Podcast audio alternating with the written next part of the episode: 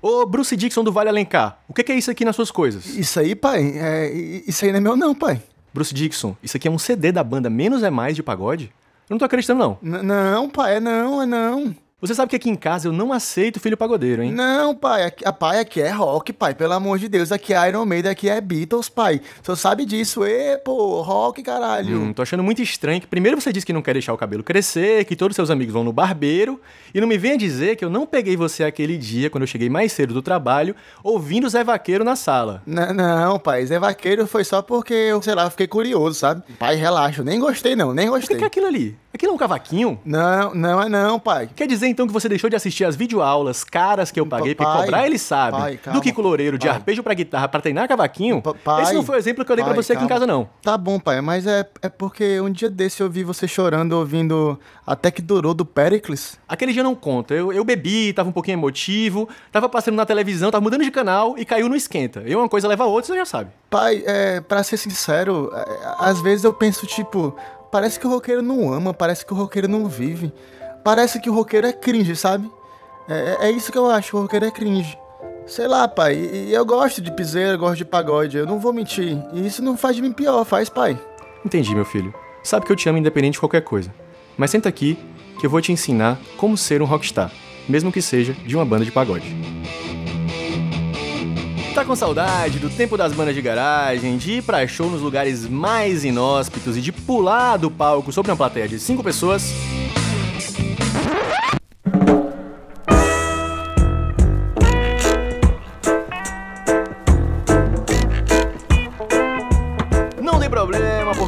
Estamos começando mais um Até Aí Tudo Bem, o seu podcast de histórias, de causos, de lendas e de mentiras também, porque se alguém quiser vir pra cá mentir, não sou eu quem vai impedir. Eu sou Matheus Vale, o Valinhos, e hoje eu vou tocar guitarra e fazer backing vocal em um episódio ultra especial, porque se a gente tem episódio especial, esse aqui é ultra especial. A gente vai contar histórias de banda, histórias de shows que deram certo e que deram muito errado. E pra isso aqui ao meu lado tem o meu companheiro de bancada, ele que vai tocar bateria nesse encontro e que já foi bailarino de swingueira e baixista de uma banda de heavy metal. Dede Rodrigues! No caldeirão. E aí, Dede? Dê um alô pro seu eleitorado. Porra, esse tema é maravilhoso e hoje, putz, mano, ultra especial mesmo. Eu tô aqui nervoso pelo participante que foi chamado aqui. Meu irmão, tá nem que falar, tá nem que falar. Vamos que vamos, vai ser muito bom esse episódio. E além do Dedê, pra falar dos seus shows e dessa vida roqueira libertina, a gente convidou um dos caras mais polivalentes da podosfera brasileira, ele que apresenta o Guga Cash, um dos meus podcasts preferidos, que é empresário, é músico e no meio de tanta coisa, ainda arranjou tempo pra escrever um livro chamado Como Ser um Rockstar. Senhoras e senhores, Guga Mafra! E aí, Guga, dê um alô pro seu eleitorado. E aí, beleza? Eu vou colocar que eu sou um dos caras mais polivalentes da podosfera no meu LinkedIn. Eu achei essa uma expressão muito boa. Não, Guga, você você toca em todas as posições, cara. Dá pra formar banda de qualquer jeito aí, de qual, pra qualquer motivo também. É, era- não, não muito bem, mas eu, essa é a ideia. Fazer de tudo um pouco, não fazer nada direito. Ai, que bom, que bom. Mas vamos lá, vamos lá, vamos lá, que você sabe que esse é o programa que menos enrola no Brasil. Então vamos pras histórias. Guga,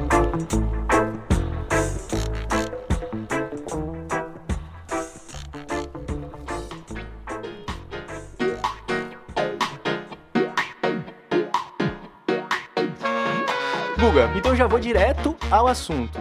Primeiro, o que, que é o Como Ser um Rockstar? E como é que surgiu essa ideia, cara, de trocar esse papo com teu filho pra contar a tua história enquanto um roqueiro, enfim. Fala pra gente um pouquinho desse projeto. Cara, o Como Ser um Rockstar, que tá saindo em livro agora. Ele conta a minha história, mas eu, eu gosto de falar dele como a história de um adolescente, um típico adolescente dos anos 90, que acha que vai resolver todos os problemas da vida dele montando uma banda de rock. Isso é foda. Isso é muito E foda. é, é assim, é assim que eu explico. Porque, embora seja a minha história, é a história de todo mundo, né? Inclusive de pessoas de outras gerações, assim. É normal a gente ouvir falar, não, comigo foi igualzinho.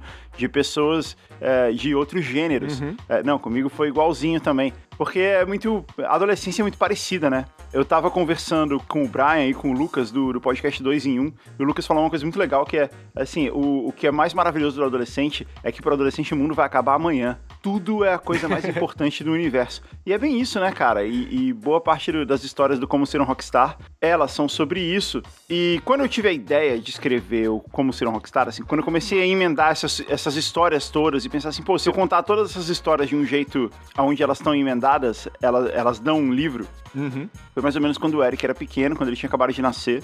E eu fui pensando nisso há, há algum tempo, assim, durante a vida. E eu cheguei a começar a escrever algumas vezes, mas nunca dava tempo, né? Porque eu tava começando uma empresa. Afinal, você é um cara muito polivalente, né? Muita coisa também só, velho. Exatamente, assim, eu tinha muita coisa pra fazer e parar pra escrever um livro era um trabalho muito grande eh, e eu não conseguia dar conta. Aí teve uma fase específica da minha vida que foi quando eu me mudei para os Estados Unidos. Quando isso aconteceu, eu parei de participar dos podcasts que eu costumava participar no Brasil. Eu parei de participar do Braincast, principalmente, que era gravado pessoalmente. E eu não tinha mais como ir, e, e acabei não, não, não podendo participar mais. E ele era meio que a minha válvula de escape, assim, criativa, porque todo o resto do meu trabalho era muito executivo, sabe? Sim, é como se fosse aquela pílula de respiro ali na tua semana, no meio daquele monte de coisa que você faz. Exato, é, o Cris Dias falava isso, é, não, deixa o Guga falar aí as coisas dele e tal. Eles falavam assim, deixa o Guga fazer o stand-up dele aí, porque é a válvula de escape dele. E é pessoalmente também, né, velho? É muito bom, assim, melhor ainda mais. Era legal, era, era muito bom. Aí, por causa disso, foi, foi quando eu comecei o Guga Cash. Eu pensei, ah, vou fazer então o meu próprio podcast para eu poder fazer essas coisas. E a gente começou o Guga Cash, deu muito certo, assim, fez muito sucesso. E aí eu pensei, putz, já que eu não tenho tempo de parar para escrever o Como Ser um Rockstar, eu posso tentar fazer ele numa forma meio de audiobook, meio podcast. Uhum. Eu posso contar essa história para alguém. E aí eu tive essa ideia de contar essa história pro próprio Eric, que mais ou menos inspirou um pouquinho a, a ideia do- da história ser lançada. E porque a gente sempre tinha essas conversas, porque eu já tinha começado a contar alguma ou outra história pra ele, e era sempre muito legal a interação que ele tinha de, sabe, o olhar que ele tinha sobre tudo. Eu pensei, pô, Uhum. isso vai ficar muito legal. É, eu acho até, Guga, que. Eu te falei que o diferencial que eu acho do, do Como Ser um Rockstar é que ele tem um formato meio How I Met Your Mother, né? Assim, tu tá Sim, contando as aham. tuas histórias e a história da tua vida, mas o teu filho, ele opina também. Então a gente acaba tendo essa visão de uma pessoa que é, que é zoomer, que é jovem, sobre todos esses momentos que pra gente era assim, uou, isso é muito irado, e às vezes pra ele é, ah, isso é cringe, isso é estranho, não sei o quê, né? Como é que foi essa dinâmica, assim, de ter essa troca com ele, de ele opinar sobre a tua vida também, tu ter que ouvir e tal. Às vezes eu vejo que tu fica meio, é, pois é. É, então, eu, eu já tinha antes, né? É, antes da gente Aham. gravar o Como Ser um Rockstar, outras histórias da vida, eu já tinha contado pra ele, a gente já costumava ter essas conversas. E eu pensei, poxa, se a gente gravar isso, vai ficar legal. E vai me livrar de ter que escrever o livro. Eu vou lá e conto a história, vai ser mais, mais fácil. Só que deu super errado, cara. Quando a gente foi gravar, o que hoje é o primeiro capítulo do Como Ser um Rockstar, eu contei assim em 10 minutos. Né? E tem uma hora de capítulo hoje em dia. Eu resumi muito a história. A ponto do Eric não entender nada do que aconteceu. E, e, eu, e na gravação eu falava, não, peraí, eu preciso voltar e contar uma outra coisa. Ficou, ficou ruim, sabe? Sim. E aí eu falei assim, putz, não vai dar pra gente fazer isso desse jeito, eu contando só de cabeça. Eu vou ter que sentar e escrever, vou ter que planejar. Então, no fim das contas, eu sentei e escrevi, escrevi o livro de qualquer jeito. Duas vezes, né, quase, que teve que contar uma vez e escrever. É, não, não foram duas vezes, não. Eu- a gente parou, a gente não desistiu de gravar. Eu sentei, escrevi o livro completinho, do começo ao fim. Escrevi ele como um roteiro pra- pra servir de, de base pro, pro podbook, que foi o que a gente acabou fazendo. Mas escrevi, escrevi lá umas 400, 500 páginas, que eu achei que eu nunca ia conseguir. E só depois, só depois disso escrito, a gente sentou e gravou, e aí eu pude contar a história pra ele em detalhes e tal. E aí que foi muito legal, porque tinha muito detalhe e eu tava muito planejado o que eu ia contar pra ele. E eu consegui contar de uma certa maneira, deixando uns cliffhangers, né? Deixando, é, estabelecendo uma ideia ali de é, eu vou contando uma coisa e só no final essa coisa se revela é, de um jeito diferente. Então foi legal por isso também. Eu consegui surpreender ele com essas histórias e acabou sendo, sendo muito divertido. Foi assim que surgiu. Cara, que massa, que massa. Eu, eu ouvi o Como Ser um Rockstar e tô doido pra ler o livro também, que eu achei muito, muito legal, assim, essa, essa dinâmica da- da- das opiniões do Eric também sobre como tudo vai rolando. Pois é, cara, e no livro é muito mais detalhado, porque quando eu tava contando a história pro Eric, muitas vezes ele, ele levava a história um pouquinho para um outro lado com as perguntas que ele tinha, ele perguntava coisas que eu não tinha me planejado ali, que eu não tinha escrito. Tinha vezes que eu dava uma acelerada na história também. O livro não tem isso, o livro é mais detalhado, sabe? Você consegue ler ele com mais calma, ele tem muito mais detalhe. E tem uma coisa muito legal, pra quem ouviu o podbook já, que é um capítulo exclusivo só pra quem comprar o livro, que vai ter um epílogo da história. Foda. Então, quando, quando você comprar o livro, no final vem um código. Você, eu coloquei no final pro pessoal não, não, não ouvir antes, porque tem um monte de spoiler. Mas quando no final tem um código, você pega esse código e ele te dá acesso a um, a um epílogo, ainda na forma de podbook, eu contando pro Eric o que aconteceu com alguns dos personagens, contando o que, é que veio depois, assim, contando como que a história continuou dali. A cena pós-crédito, né? é, é como se fosse isso. Na verdade, é, é um capítulo inteiro de conteúdo e exclusivo para quem comprar o livro. É uma forma de tornar o livro uh, super atraente para quem já ouviu o podbook e quer se conectar com a história de novo. Além do livro escrito com mais detalhe, como eu falei, tem mais podbook, tem mais um capítulo em áudio lá para quem curtiu o podbook também. Cara, tu disse que escreveu, né, para contar para ele. Depois que tu contou para ele lá no podcast, teve coisa que tu escreveu depois, assim, que ele puxou uma pergunta e tu, ah, isso aqui é massa falar. Ou não? Foi basicamente mesmo o roteiro que virou um livro? Teve uma ou outra coisinha, assim, que quando ele perguntou, eu tive que parar e reescrever, mas não, não porque era diferente, assim, mas é porque não estava muito bem contado, assim, porque estava contado de uma maneira confusa. A história oral, oral, ela acaba, por vezes, ficando um pouquinho mais confusa, né? É mais difícil de você eh, se, se relacionar, você usa muito pronome, e aí é mais difícil de você saber de quem você está falando e tal. Então, assim, teve algumas alteraçõezinhas desse jeito que eu acabei fazendo no decorrer da gravação, mas a história que está no livro é uma parte da história que está no roteiro. No livro também a gente mudou um pouco a capitulação. Então ele tem, ele tem dois capítulos a mais. A gente mudou um pouquinho as pausas, entendeu? Do, de como a história é contada. Mas é a mesma história contada com muito mais detalhes e com esse conteúdo exclusivo. Porra, muito massa, muito massa. Aproveitando que a gente está falando do livro, muito importante que você vai em como ser um rockstar.com. Lá tem todos os links da pré-venda. E eu não sei se vocês sabiam disso. Você sabe quando você vai ver um filme, só é importante para a empresa que fez aquele filme a semana de estreia da bilheteria. Sabiam disso? Não. É mesmo, a bilheteria no fim de semana de estreia foi tal, né? Foi tal. É, eles sempre falam isso porque, assim, a performance do filme na semana de estreia é o que determina a performance dele pro resto da vida. Sério? É, então todo o esforço da, das empresas tal é para fazer a semana de estreia bombar. Caralho, não sabia. É isso que faz a diferença. E com livros é a mesma coisa em relação à pré-venda. Então hum. é muito importante que vocês comprem na pré-venda. Vocês que estão ouvindo aí, ou até aí tudo bem. É muito importante que vocês comprem na pré-venda, porque isso vai fazer determinar o sucesso do livro ao longo da vida dele. Então por isso que a gente tem uma pré-venda de um mês. Ah. E por isso que a gente tem brindes especiais para quem compra na pré-venda. Então você vai em como ser um rockstar.com e compra agora na pré-venda, porque isso vai é, ajudar a gente a entrar nos rankings de, dos livros e porque você vai ganhar brindes especiais que vão rolar só agora durante esse período. Caramba, e se você comprar, você que está aí ouvindo em casa, comprar e marcar tanto o Guga quanto a gente, a gente ainda manda um beijo para você aqui no final do programa, de algum outro programa. Isso, olha aí, tem mais, mais um brinde. Como se não bastasse tudo isso, tudo isso ainda tem um, um cheiro especial no cangote mandado por mim e por Dedê. Pô, agora até eu vou comprar. Então é só em comoserrockstar.com, tem e-book também. O e-book não vem com brinde, porque não, não, não dá pra ter brinde no e-book. Mas tem e-book também, muita gente tava perguntando isso. Na Amazon, né, tem, tem o e-book, mas uhum. na, se você quer comprar o livro físico, que é muito legal, eu recomendo, porque ficou muito bonito. É só entrar lá, comoserrockstar.com, e lá tem todos os links de todas as lojas, tem explicando qual, quais são os brindes certinho em cada loja. É bem fácil de entender quando você entra lá. Massa, perfeito, perfeito. Guga, agora pensando nas tuas histórias de banda, nas vivências que tu teve enquanto membro de banda, roqueiro dos anos 90, é, eu queria que tu contasse pra gente uma história de show teu, assim, que deu muito errado ou que deu muito certo. Tu escolhe. Cara, eu tenho até hoje, assim, até hoje tem rolado shows, né? Eu acho que isso, isso é algo que faz, faz muito parte da minha personalidade, assim. Eu sempre tenho banda e sempre tô tocando e sempre tô me divertindo com isso. Então, eu tenho uma banda aqui que é a Kaya 69, que a gente toca rock uhum. brasileiro, assim, dos anos 80, 90. É, e a gente acaba Sim. tocando pro público brasileiro que mora aqui na Flórida. E é muito legal, cara, porque a galera tá com saudade, né? Então vai a loucura, assim. Os shows é, são lotados, a galera canta. É, é muito divertido. É, a full experiência de Rockstar. Exato. Não, e, e, assim, exceto pelo fato de que quando acaba você tem que desmontar tudo, né? É, Rockstar não tem isso. Acaba, você vai embora. Cara, é sempre é muito verdade. chato isso mesmo, velho. Na época de banda era horrível esse tipo de, de trâmite. Levar o instrumento, tirar o instrumento. Putz, era horrível, velho, isso. Isso que ninguém aqui é baterista, né? É, caralho, não tem isso. O baterista sofre muito, velho. Eu já toquei como baterista também e, cara, é tenso, assim. Eu sempre ajudo o baterista, inclusive.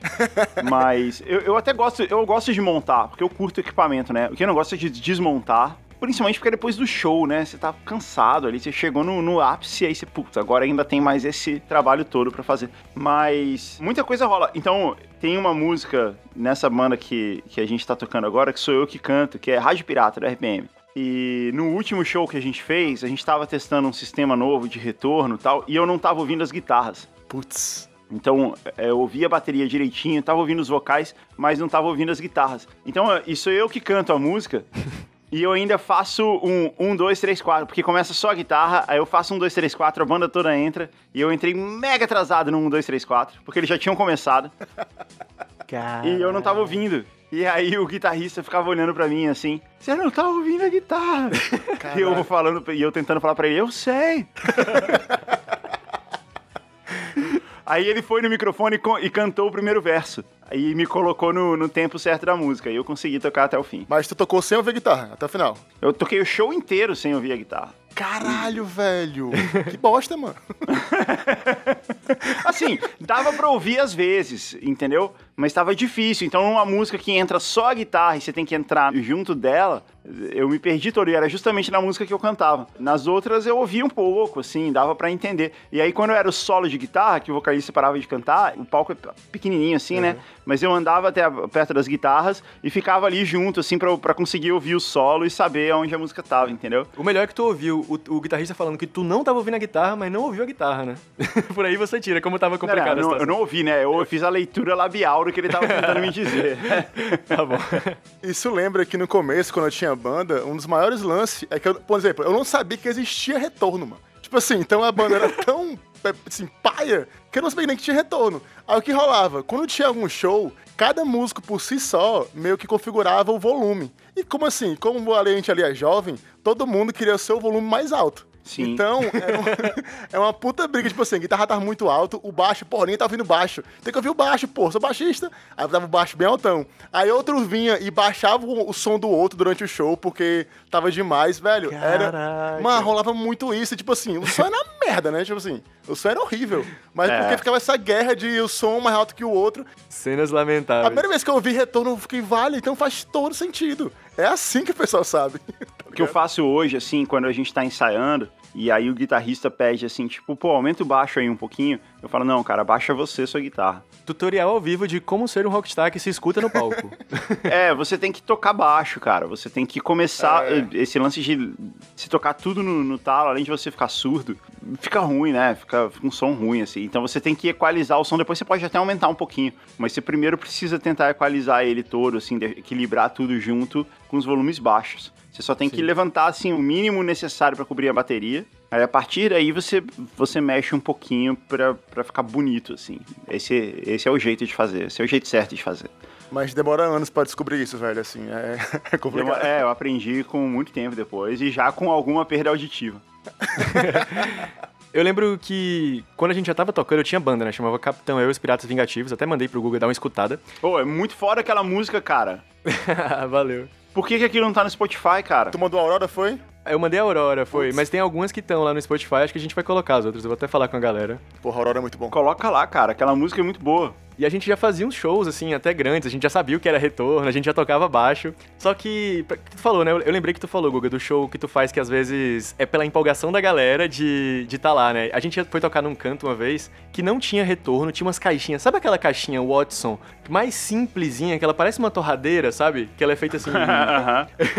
a gente olhou, só tinha aquelas, só que tinha, assim, umas 50 pessoas para ver o nosso show e a gente tava bem no começo, né? E as pessoas super empolgadas. Aí a galera, o produtor, cara, é, a gente tem problema no som, só tem essas torradeiras aqui pra vocês tocarem. Vocês topam? Aí a gente olhou pra carinha da galera assim, aí Vamos tocar, vamos tocar. E aí acabou que quando a gente tocou, como a galera fez ficou em volta, era numa salinha o show. A galera ficou em volta, assim, acabou abafando e acabou gerando um certo retorno pra gente. E pela empolgação das pessoas, foi um dos nossos melhores shows, assim. A gente já fez show super grande, mas esse foi um dos mais legais, porque a gente não se ouvia muito bem, mas ouvia a galera cantando e tava todo mundo tão pertinho, assim, sabe? É muito massa a sensação de, de ter esse retorno da, da galera, que às vezes não é o retorno auditivo. o show pequeno é, é sempre o melhor show, cara. Quando as pessoas perguntam assim, qual o melhor show da sua vida, eu sempre penso em shows que tinham 100 pessoas. Não, não só shows que eu tava tocando, mas shows que eu tava assistindo também. Uhum. É muito melhor você ver o show de uma banda. Claro, uma boa banda. Mas que tá no começo, que você consegue ver elas de perto, num show pra 100, 150 pessoas, do que você vê um show no estádio, cara. No estádio, nada ali mais tá valendo tanto, assim. Você acaba vendo o show pelo, pelo telão, no fim das contas, você não consegue realmente olhar pro palco e ver alguma coisa. Você não ouve muito bem, né? Você ouve muito mais a galera que tá à sua volta cantando do que o, o artista que você tá vendo. Então, o, show no estádio, assim, esse show grandão, ele é muito mais pelo rolê, assim, pelo você ir lá e, e, e poder dizer que foi, encontrar as pessoas, do que por assistir o show em si, né? Aham. Uhum. E qual foi o melhor show que tu já foi, Guga? Então, sempre que, sempre que as pessoas me perguntam isso, eu falo de um show é, de uma banda dos anos 90 chamada Mascavo Roots. Belo nome. É, era uma banda de Brasília que, que chegou a, fa a fazer um, um, certo sucesso, assim, eles tinham música na novela, tinha música, tinha clipe na MTV, e depois eles viraram a banda de reggae Mascavo, que tá aí até hoje, faz um, um, ah, um sucesso grande na cena. Caralho, sabia que esse nome era conhecido, mas caralho. mas, pois é, inicialmente eles eram Mascavo Roots, era uma banda de ska, lá de Brasília, eles faziam bastante show, assim, eles... E em Brasília tinha uma rádio, que era a Rádio Cultura, 100,9, tem até hoje, que era a rádio que era como se fosse a nossa MTV local ali dos anos 90, ali, das bandas de Brasília. Uhum. Porque era a rádio com qual você tinha contato, que você conseguia ir lá e sua música tocava nela, você, você via o locutor. Marcos Pinheiro era o locutor do Cult 22, o programa de rock lá, ainda é até hoje. É, eu tive a honra de ir lá participar depois, foi muito legal. E aí, eles tinham esse programa chamado Cult 22, passava toda sexta-feira e era o programa do Rock de Brasília, que falava das bandas de Brasília que estavam lançando coisa, que estavam lançando disco, e muitas das bandas estavam crescendo, né? Estavam gravando disco, tinha, como eu falei, tinha clipe na MTV e tal.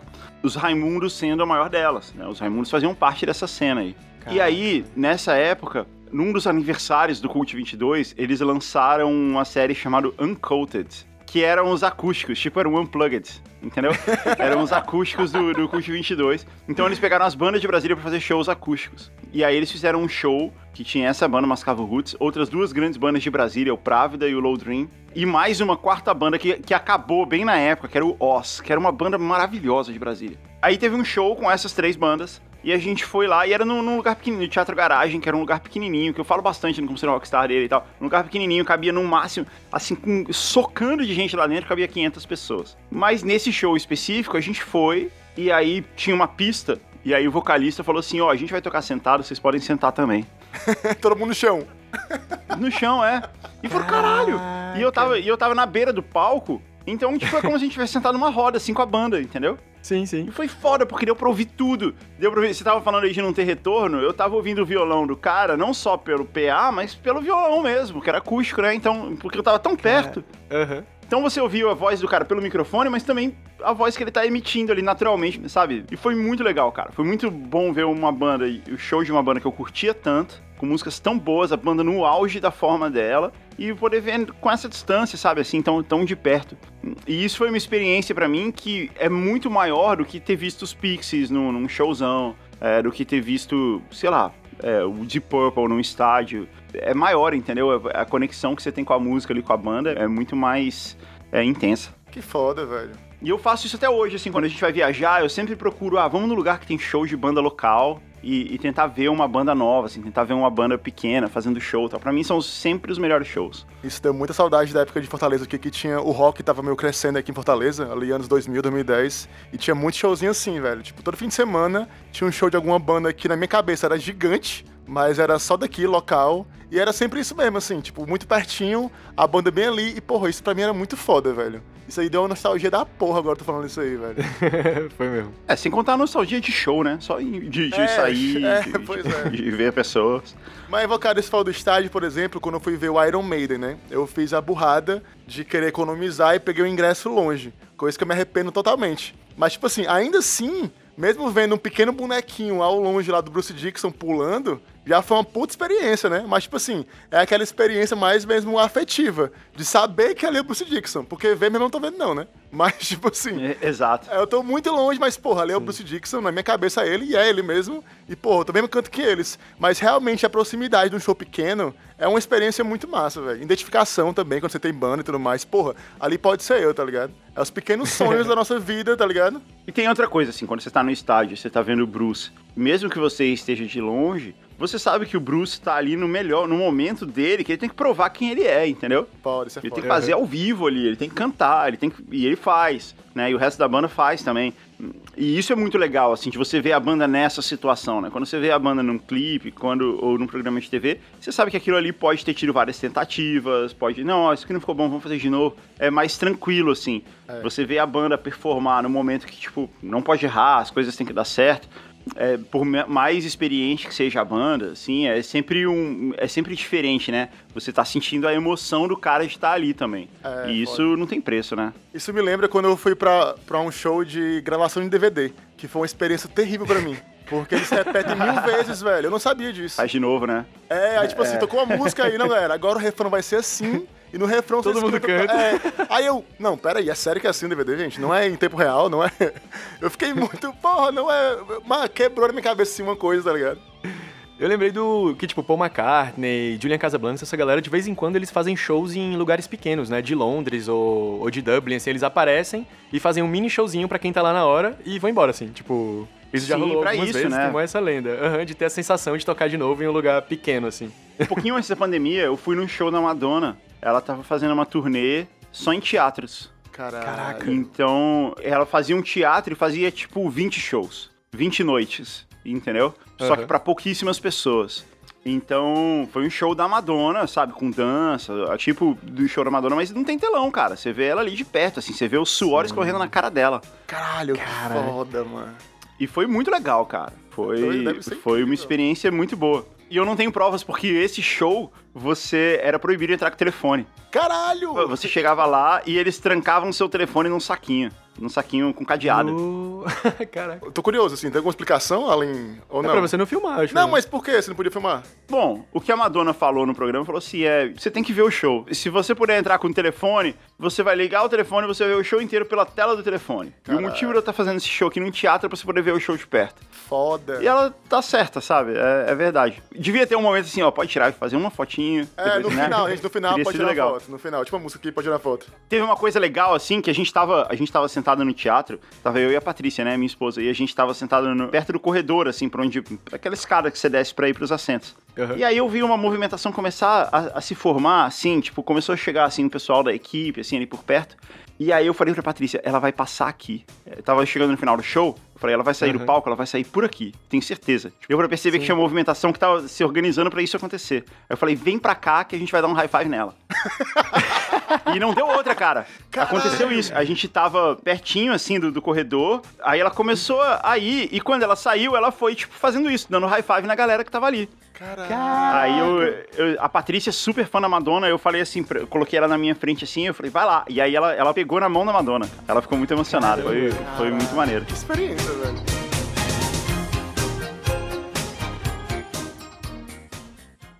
Cara, tu falou disso aí, da experiência de, de ter muito próximo a alguém e tal, dar o high five na Madonna. Eu lembrei de uma situação, é, o meu irmão foi pra um show do Blaze Bailey. Blaze Bailey que é esse que do Iron Maiden, né? Tipo assim, e ele, depois de sair do Iron Maiden, ele fez shows pequenos, né? Ele virou um cantor assim de Sim. underground e tal. E ele vai fazer show aqui numa casa de, de show, que era, acho que era Santa Cruz o nome, que é conhecido na época por ser ao lado de um cemitério, que é o cemitério São João Batista, aqui de Fortaleza. Aí meu irmão foi pro show e foi um show, tipo, num canto muito pequeno. Só que, tipo assim, pro meu irmão era apoteótico, tá ligado? Tá ali vendo um cara ex-Iron Maiden e, tipo, porra, o Blaze Bailey é foda, pra, tá ligado?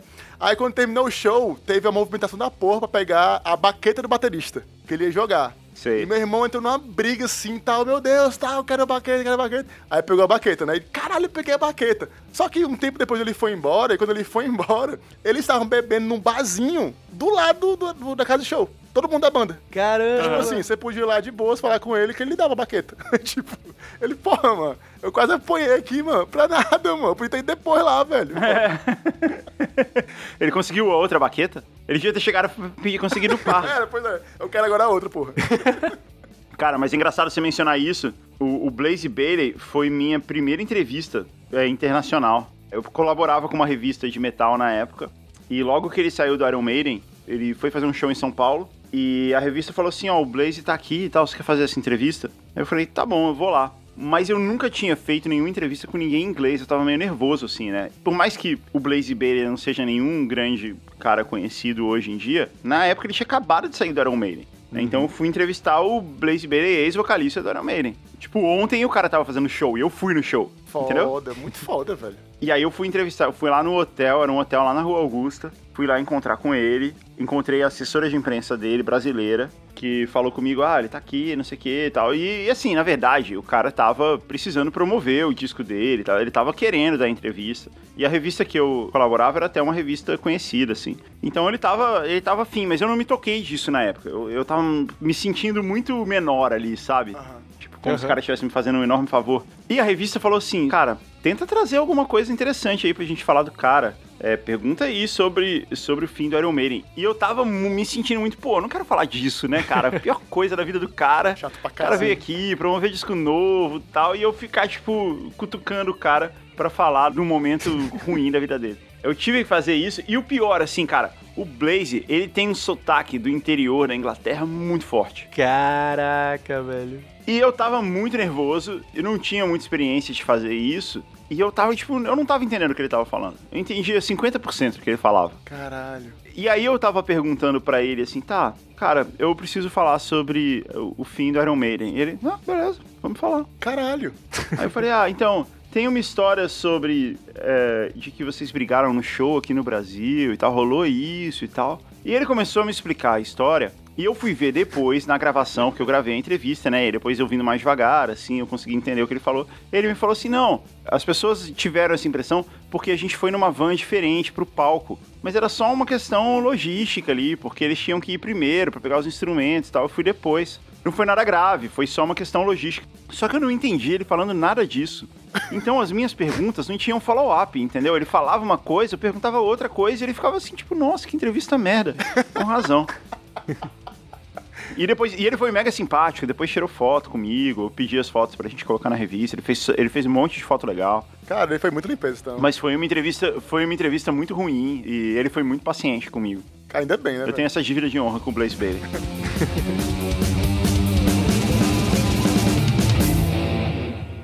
Guga, e pensando em nomes de banda, Guga, quais foram os nomes das tuas bandas e como é que vocês escolheram esses nomes, né? Eu acho que é sempre uma coisa que as pessoas querem saber, assim. Cara, a gente tinha um nome horrível, né? O nome da nossa banda era Shoe E que a gente, a gente encurtou depois pra Shoes, que é o nome que a gente fala hoje. Mas ainda assim é escrito de um jeito muito complicado. Mas, mas assim, a gente já deu a volta e ah, agora é assim. Agora tem que ser o mais Mas é complicado tipo, possível. é, é tipo banda tênis em inglês, não? Banda shoes? Não, não, é Shoes assim, S-C-H-U-Z-Z, Shoes. Ah, sim, Mas sim. por que? Da onde é essa, essa origem? Cara, nos anos 90, em Brasília, todo show que, que, que tinha, tinha algum maluco que começava a gritar Chumairos, Chumairos, Chumairos. E, e era em todos os lugares. Era sempre um maluco diferente e em momentos diferentes. Sem saber o que era, só, só ouvir o grito. Eu não sabia o que era. Eu fui saber tempos depois e a gente ficou sabendo que era, era maconha, né? Caralho! Aliás, até hoje eu não tenho certeza se era maconha ou se era cogumelo. Ou ácido, sei lá. Mas era isso, era alguma droga. E, e era, era essa piada, entendeu? Caralho, tipo skunk, que também é maconha, né? É, tipo isso. Só que a gente nunca, nunca foi usuário, assim. A gente nunca fez parte dessa rodinha, entendeu? Mas a gente pensou assim, ah, vamos dar esse nome, porque é uma coisa que, que as pessoas gritam em todo show. Então, esse é o nome da nossa banda. É que nem você lançar uma empresa de sal chamada Sal Agosto, É, né? É, tipo isso. Todas as receitas vão pedir o seu sal. Sa- Exatamente. É, mas foi isso, cara. Foi, foi daí que veio o nome. E é um nome horrível. E, e até hoje a gente pensa assim. É engraçado que a gente tem uma, uma relação de amor e ódio com o nome, porque a gente não consegue ter outro nome. A gente se chama dessa maneira, a gente, a gente tem essa relação com o nome, mas a gente se arrepende, assim, do nome ter sido esse. A gente queria ter tido um nome mais, mais fácil de entender. Ah, mas é bom, pô, o nome é legal. É, é ok. O que eu sempre falo pras pessoas é que, assim, cara, todos os nomes bons de banda foram tomados nos anos 60 e 70. É, estamos muito. Então, então de agora em diante, seu nome tem que ser ruim. Você tem, que escolher, você tem que escolher um dos nomes ruins, porque só tem os ruins disponíveis. e se contente com isso. É, exato. Então, assim, pô. Daqui a pouco não vai ter mais nem os ruins, né? É, pensa bem assim, Rush, Deep Purple, né? Cara, é muito É, bom, esses são os nomes Cara, bons. É. As, as pessoas pegaram antes. Não tem jeito. Eu lembro que eu tive uma banda de grindcore. Aí é, Hum. a gente chegou no, no ponto que o nome da banda ia ser Imundos. Que é um nome horrível, né? Só que aí um dos caras falou tipo assim, cara, e se for in.mundos? Porque aí é nos mundos. Aí todo mundo, Não. caralho, genial. Aí ficou in.mundos o nome da banda. Pô, eu achei bom, cara, Imundo. Pra uma banda de grindcore, eu achei, É, tá no conceito. Não né? é, na época eu achei incrível. Eu fiquei, caralho, um Mundo. traço crível, né? Eu achei na época genial, hoje em dia eu fico, caralho, mano. Eu lembro que tinha muita banda que colocava no name, nameless, né? Que é, É. tipo, não conseguia escolher claramente, Eu assim, colocava já, já essas Have- coisas bem... Já tive a Have No Name, que era metal e não tinha nome, então Have No Name. Meu era- Deus, era- cara. era. Um dos episódios mais clássicos do GugaCast, assim, pelo menos na minha opinião, enquanto ouvinte, é o que a banda Móveis Coloniais de Acaju vai falar a história do nome da banda, né? Que eles contam que, tipo assim, eles criaram uma história de que houve uma revolta do- dos móveis de Acaju, uma coisa assim, né, Guga? E aí, ele, Sim. enfim, Na Ilha do Bananal. a Ilha do Bananal. Essa história é muito boa. né? Eles criaram um, um mito pro nome deles, dizendo que, que, que houve na Ilha do Bananal uma revolução onde as pessoas pegaram os móveis pra fazer armas. E essa foi a revolta do Acaju. É, Os móveis eram feitos de Acaju e essa foi a revolta do Acaju. E eles criaram isso, mas era obviamente uma história, assim, uma, uma brincadeira. E aí é, saiu na imprensa, uma revista fez, fez uma matéria falando da história como se ela realmente tivesse acontecido. E aí eles, eles escalaram isso. E depois a, a- a revista ficou brava com eles. É, é uma história bem legal Ah, mesmo. mas isso é genial, velho. O cara criou uma fábula pro nome da banda. Pô, isso é E é genial. muito boa a história, cara. Esse cara que participa do Google Cash é o Fabrício, né? E ele era o. Ele era como se fosse um manager do- dos móveis. Mas ele sempre fez parte da banda, assim. Ele sempre foi considerado como. A banda era um coletivo de pessoas. Então, embora ele não subisse no palco e tocasse, ele era, ele era um membro da banda também. Aham. E quando a banda começou, eu sempre ligava pra ele e perguntava assim: e aí, como é que tá a sua banda, os novos policiais de Aracaju? E toda vez que eu ia falar com ele, eu inventava um nome, nome novo pra banda. Eu falei, e aí, quando vai ter um disco dos sucos naturais de caju? Ele sabia que tu era do Shuminos? É, Sabia. é. Ele não zoava também, porra, é foda. Ele zoava pra caramba, era essa, era essa a piada. Que massa, que massa, velho. Muito bom. E Guga, uma coisa que eu queria te perguntar, velho. Qual foi o momento que tu percebeu que tu queria ser um rockstar? Que tu queria ter essa, ter essa vivência de estar ali no palco e ter todo aquele, aquele glamour, ou pelo menos aquele, aquele, aquela galera ali na tua frente tocando as suas músicas e tal? É, é legal você perguntar isso, porque eu uma vez me perguntei isso. Eu fiquei pensando, tá, de onde vem isso, né? Quando, quando começou, assim, e aí eu fui pensando nas minhas histórias pra trás, assim, de momentos épicos, assim, primeira vez que eu fui num show, é a primeira vez que, sei lá, que eu toquei com uma banda, ou a primeira vez que eu vi um videoclipe. Eu fui pensando assim, e aí eu, eu me toquei que foi quando eu tava no primário, assim, eu tava na terceira, quarta série, e eu estudava num colégio que tinha alunos de todas as idades, entendeu? Tinha gente até o, o segundo grau na época, que é o ensino médio. Só que o, o, primário, onde eu estudava, né? Eu era uma criança ali de, sei lá, 8 anos, ficava apartado, assim, tinha um predinho só pra ele, né? Que faz sentido. E aí, teve, eu saí da, da sala de aula pra ir no banheiro e eu comecei a ouvir um barulho, assim, cara, uns barulhos assim. Um barulho que parecia. Parecia panela batendo, parecia. parecia uma serra elétrica eh, encostando num, poste de metal, sabe? E eu fiquei tipo, pô, que barulho é esse? Aí eu fui olhar e tava tendo um show, tava tendo a semana cultural do colégio com os alunos mais velhos, né? Com os alunos do ensino médio e tal. E tava tendo um show, tinha uma bandinha ali do colégio tocando. Os caras estavam tocando Polícia dos Titãs. Foda. Polícia, para. E assim, é muito diferente, cara. Vocês já devem estar acostumados, mas talvez, talvez o pessoal que ouve até aí bem não saiba. É muito diferente você ouvir uma bateria equalizada num disco, num, num programa de TV e tal, e ouvir uma bateria ao vivo. É. Sim. A bateria ao vivo ela faz um barulho muito seco, assim, um ba- barulho muito diferente. Ainda mais, sei lá, nos anos 80, 90, que era tudo muito tosco, né? É. E aí eu, eu, eu fui assim, tipo uma mariposa vai pra luz, sabe? eu, eu, eu saí ali do, do cercadinho ali do primário e, e fui pro meio do show, assim, fui olhar o que tava rolando, que era no pátio do colégio ali. E aí eu vi a banda tocando, o cara com jaqueta de couro, assim, sabe? Cantando, cantando, gritando. É, guitarra, cara. Guitarra, ainda mais nos anos 80, assim, é um negócio muito espacial, né? Parece algo que você vê num filme de ficção, assim, que você vê. E você vê aquilo de perto, assim, tipo, não, isso aqui existe, sabe? Imagina um lightsaber. Você chega assim tem um cara com lightsaber na mão. Caralho, isso existe? De verdade? Então tinha muito. te- Teve muito esse impacto pra mim. Caralho, que foda. E aí eu vi a banda tocando lá e desde então eu, eu brincava no meu quarto assim, eu subia na cama como se ela fosse um palco, com uma raquete de tênis, sendo uma guitarra, e eu cantava polícia, assim, eu tava imitando essa banda. Eu, eu queria saber que banda era essa pra eu poder agradecer eles. Ah, eu tu não, sei sabe é. até hoje. Tu não, tu não lembra. Não, nunca soube. Era uma banda qualquer ali do ensino médio da época que eu tava no primário. Mas os caras me causaram esse impacto, assim. O cara, Caramba. sabe, ter tudo isso. E sem contar que você via, tipo, a galera cantando junto, é, as grupos chegando nos caras depois, assim. Cara, eu quero isso aí pra mim. É essa vida aí que eu quero. Dadas as proporções, eles eram mini rockstars mesmo. É, eu não queria ser rockstar do, do mainstream, eu queria ser rockstar da escola. Tava bom. Eu conto isso no Como Ser um Rockstar, assim, esse é o prólogo do, do Como Ser um Rockstar. Eu conto essa história aí em- com mais detalhes, mas eu conto que foi, foi esse o momento que me causou isso, sabe? Ver essa banda tocando no colégio desse jeito. E o legal é que na história eu conto que em algum momento, nesse mesmo colégio, eu vou fazer esse show, assim, vou fazer esse show nesse mesmo lugar, nessa mesma semana cultural. Fechando o ciclo, né? Muitos anos depois. é, É muito massa. é, isso, isso foi muito legal. Pô, isso é muito massa. E a banda que tu ouviu, Guga, era o Móveis Coloniais de Aracaju. Os Homens Informais de Aracaju. E aí, Guga, qual foi tua maior realização enquanto músico? Porque pode ser algo muito grande ou algo muito pequeno, mas é realização, tá ligado? É, eu não sei, assim, eu acho que todas as realizações, assim, foram grandes. Pelo menos isso, isso eu posso dizer, sabe? Todas essas coisas que rolaram, assim, eu curti ao máximo. Eu não tenho aquele negócio de olhar pra trás hoje e pensar assim, nossa, eu era feliz e não sabia. Tipo, eu Aham. sabia. Caralho.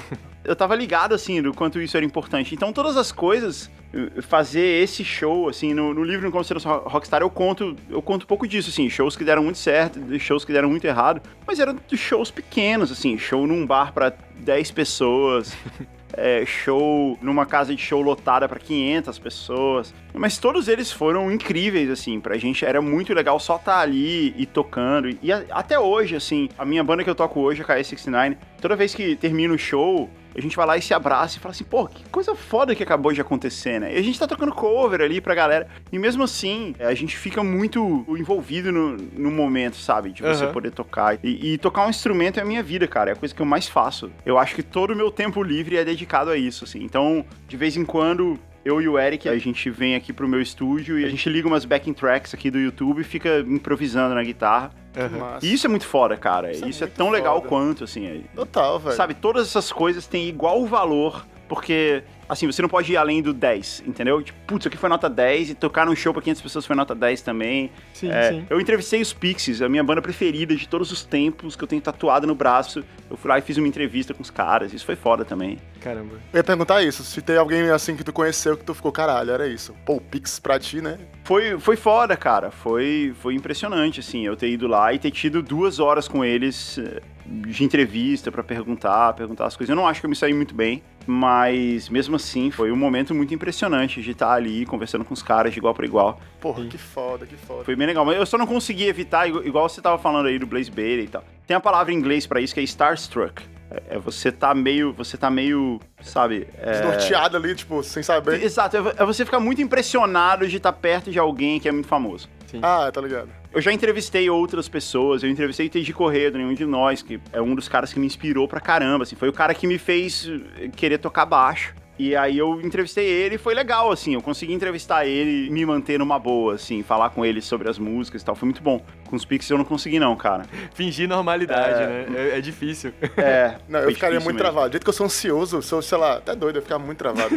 Uma coisa massa que eu achei que o Google falou é, é de você aprender a aproveitar as coisas na proporção que você consegue, sabe? Tipo, você não precisa ser o maior roqueiro do mundo pra ser um rockstar. Você nem precisa tocar rock pra ser um rockstar, você consegue ser um rockstar ou aproveitar esses momentos fazendo as coisas e tendo consciência que você não precisa ser o melhor de tudo pra, pra aproveitar, né? Seja podcast, seja rockstar, seja o que é que você queira fazer, assim. é, eu acho que é muito isso, velho. Eu, eu acho que o que ter uma banda de garagem, assim, nos anos 90, era muito parecido com ter um canal de YouTube hoje, né? Ou ter um podcast, como a gente tá fazendo aqui.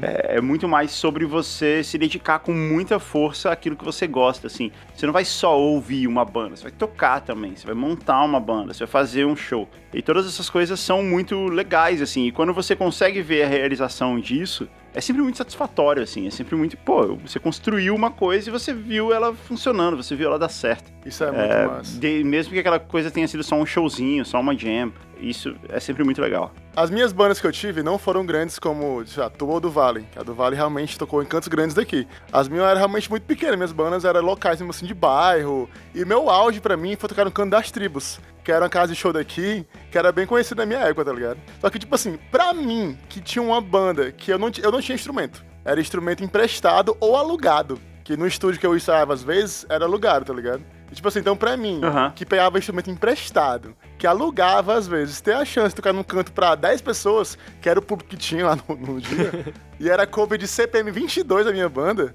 Tipo assim, Ah. o povo cantando refrão comigo, pra mim isso aí já foi o auge do auge, tá ligado?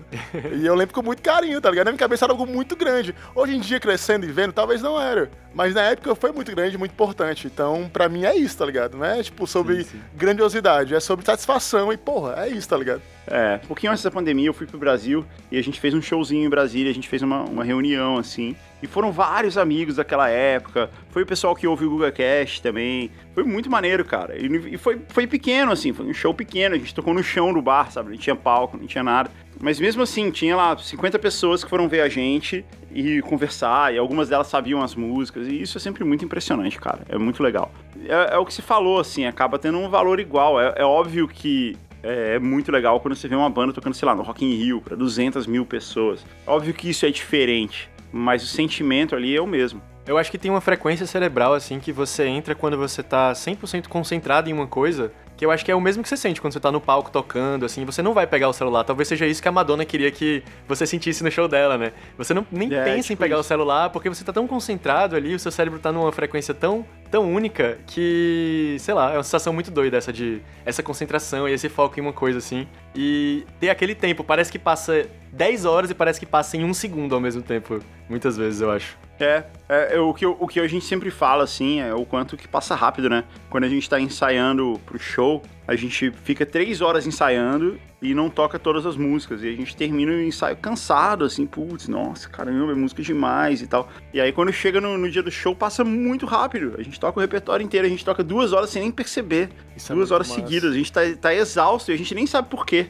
É, sabe? Porque caramba, já acabou, assim, passa muito rápido. Eu acho que é bem isso aí que você falou mesmo. Você entra numa zona diferente, assim, numa outra frequência, você tem razão. Tem um legal que tu falou aí sobre amigos lá e ver show e tudo mais. Eu acho que é legal isso de banda, assim, local. Também a união, além da banda, tá ligado? Tem uns amigos que gostam de ter um amigo que tem banda. Eu amava isso, por exemplo. É verdade. Ser o amigo da banda. É, exemplo, o Vale. O Vale, o cara tinha uma banda grande e eu fotografava os shows da banda às vezes. Então, por exemplo, teve um show que foi no Maloca Dragão, que foi um festival aqui de Fortaleza, que ele é grande festival. Teve várias bandas grandes, Francisco é o Hombre, Carol com K na época e tudo mais. Gilberto Gil. Ué, foi bem Gilberto Gil, pronto, foi gigante, assim. Então eu fui pro palco tirar foto da banda. E só de estar ali, sabendo que eram meus amigos, vendo ali o público lotado, num canto que eu gosto da cidade, todo mundo junto já é uma experiência muito massa também, tá ligado? Então, além da banda em si, tem aquele pessoal que agrega, que é muito importante, velho. É uma experiência completa, entendeu? De amigos, de curtir sua banda ali. Porra, é muito massa, velho, isso, muito massa. É muito legal mesmo. Teve um show que eu fui de uma banda chamada Carbona. É uma banda do interior de São Paulo, se eu não me engano. Tinha a música Fliperama, né? Se eu não me engano. É, eles, eles chegaram a ter, um- ter uns clipes da MTV, assim. Eles eram uma banda conhecida, assim, no underground. E eles estavam tocando no Porão do Rock, que é um festival enorme que tem lá em Brasília. E na época eu tava tentando fazer. Eu tava fazendo um site pro meu TCC, na verdade. Era, era real a história disso aqui pro meu TCC. e eu tava fazendo um site é, de música, assim, e cobrindo festivais e pedi uma credencial de imprensa lá pro Porão do Rock, eles me deram. E eu fui cobrir o festival para fazer uma matéria para esse site, fazer fotos e tal. Então eu tinha acesso a uma, a uma área de imprensa, assim, bem na frente do palco. Foi muito legal. E aí essa banda tava tocando lá. Eu não conhecia a banda, não conhecia nada, mas eles estavam tocando uma música muito foda chamada O Mundo Sem Joey. Porque o Joey Ramone tinha acabado de morrer. É, e eles eram muito fãs dos Ramones, era uma banda muito baseada no, no quanto eles são fãs de Ramones. Até o nome deles, Carbona, é, é uma música dos Ramones. Sim. E aí eles estavam lá tocando o repertório deles e tal, e eu saquei a letra dessa música, né? O Mundo Sem Joy, assim, eles faziam várias referências a várias músicas dos Ramones. Eu tava me envolvendo ali com a letra, e falei, puta, é mesmo, cara, o Joey morreu, que foda. Aí ele vai chegando num ápice, assim, da letra, e ele fala... Tem uma música dos Ramones chamada Today Your Love, Tomorrow the World, né? É, Hoje o seu amor, amanhã o mundo. E aí ele fala isso em português, né, na música, assim, tipo, ah, hoje o seu amor, amanhã o mundo, mas eu não quero viver num mundo sem Joey. Caralho. E eu fiquei, caralho, que foda, me arrepiou, ali, né? Arrepiou aqui também, Aí eu agora. peguei, é, e aí eu levantei o braço assim, sabe? Fiz um, tipo, dei um soco assim pra cima, tipo, e o cara me viu ali. E o cara sacou assim que a música dele me emocionou ali. Foi foda. Caralho. E ele se emocionou de volta, né? O que foi muito maneiro. Que foda. É E sobre isso, ele, né? ele fez assim, tipo, ele pegou e apontou pra mim assim, tipo, é, cara, você entendeu. Você sacou. Foda. Tem uma entrevista do Bruce Dixon pro documentário que eu vi, que é ele falando sobre conexão, certo? Ele fala que, pra ele, o importante é quando ele cantar, a pessoa que tá lá no fundo entenda que ele tá cantando pra ela, tá ligado? Cantando assim, que ele cante e a pessoa saiba que é pra ela também. Porque não é lance de proximidade, é conexão, né? Música é conexão. Então é tipo assim, ele fala, pô, você ir atrás. O cara fala, eu, eu? Aí ele, é, você mesmo. É pra você que é essa música. Não é só pra quem tá aqui na frente no canto mais caro, nem porra nenhuma, não. O rock e a música em si é conexão. Então você pode estar muito longe ou muito perto, eu quero alcançar você. O que ele fala é isso, tá ligado? Ele, ele como front, o principal lance dele é esse. Então, tipo assim, isso é muito foda ver um cara muito grande e deve ser ainda mais foda pra um cara de uma banda assim, relativamente pequena, ter esse tipo de lance que tu teve aí, tá ligado? De cantar e o cara aqui, tipo, pô, o cara sentiu. Nem conhecia a banda, como é teu caso. E, porra, é isso, tá ligado? Isso é muito massa, velho. Música é conexão, velho. É, exatamente. Eu sempre recomendo você conhecer a banda no show, cara. Uma coisa muito comum, assim, de quando você fala com alguém que não é tão fã de música, que não é tão, tão ligado nisso, é a pessoa fala assim: ah, eu não vou no show dessa banda, não conheço nenhuma música. Pô, esse é o melhor motivo pra você ir. Se tem um lugar bom pra você conhecer uma banda, é quando ela tá no palco, assim. E tem Perfeito. várias bandas que eu, que eu vi pela primeira vez no palco. Eu tava lá no show, era num festival, coisa assim, nunca tinha ouvido falar dela. E a primeira vez que eu vi a banda era no palco. E aí tudo é muito emocionante, cara. Tudo é, É. muito impressionante, assim, de, de você ver. Tem bandas que eu ouço até hoje que nunca chegaram a ficar muito grandes, assim, mas que eu tive a chance de ver ao vivo em algum lugar. E elas estão nas minhas listas até hoje, sabe? Pra mim é a mesma coisa, assim, não, não faz diferença de ser uma banda internacionalmente reconhecida ou uma banda, sei lá, que só eu ouvi num festival. Pra mim, ela tem o mesmo impacto pra mim. Isso é muito legal. Isso é muito massa.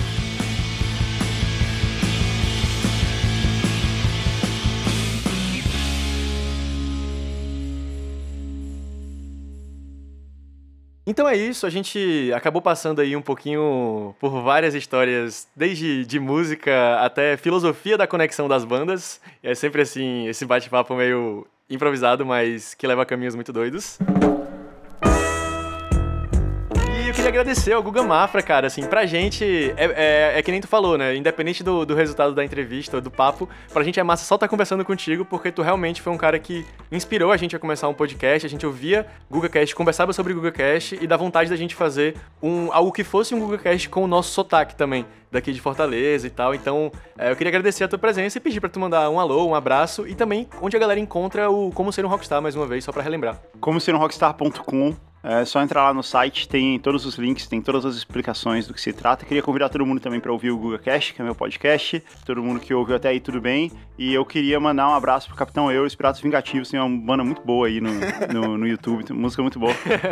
Quando você mandou o e-mail aqui, cara, eu sempre vejo assim, as pessoas falam, ó, olha aqui o negócio que eu fiz. Eu vou lá olhar. E eu achei muito fora, cara, a sua banda. É, o som é muito bom e a música é muito boa. E eu acho que vocês deviam fazer um, um revival aí quando acabar a pandemia. É, assim como tu, Guga, eu nunca parei de tocar, assim, eu tô sempre, sempre no meu tempo livre também tô tocando guitarra e teclado, então quem quiser formar uma banda, É. ou, ou se você estiver ouvindo e você foi da Capitão Eu, me dá uma lua aí. Quando estiver em Fortaleza aí, a gente, eh, a gente vai fazer uma, uma jam. Com certeza, com certeza, só falar. Dedezinho, vai mandar cheiro, abraços, alôs e tudo mais pra gente chegar no nosso final do programa. Primeiro, agradecer ao Guga aí, tipo, porra, velho. Se pra ti foi foda gravar, tipo, entrevistar o Pix e tudo mais, pra mim, velho, gravar contigo foi muito foda, Guga. Então, realmente, obrigado. Não, para com isso, cara. Não, para o caralho, pô. é sério, pô. É uma inspiração muito grande. Pra, pra mim, caralho, pô, como assim? Então, sério, eu tô realmente muito feliz, velho. Obrigado por ter participado. Foi muito massa ouvir, assim, conversar contigo, ouvir as histórias que. Identificação, tá ligado? Muita coisa que tu falou, assim, eu lembro de mim, assim, nostálgico. Porra, isso é muito massa.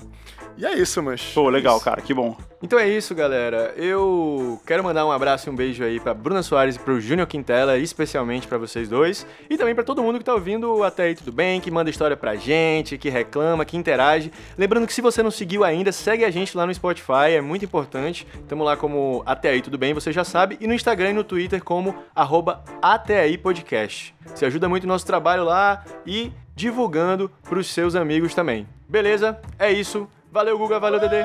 Até mais. Adeus!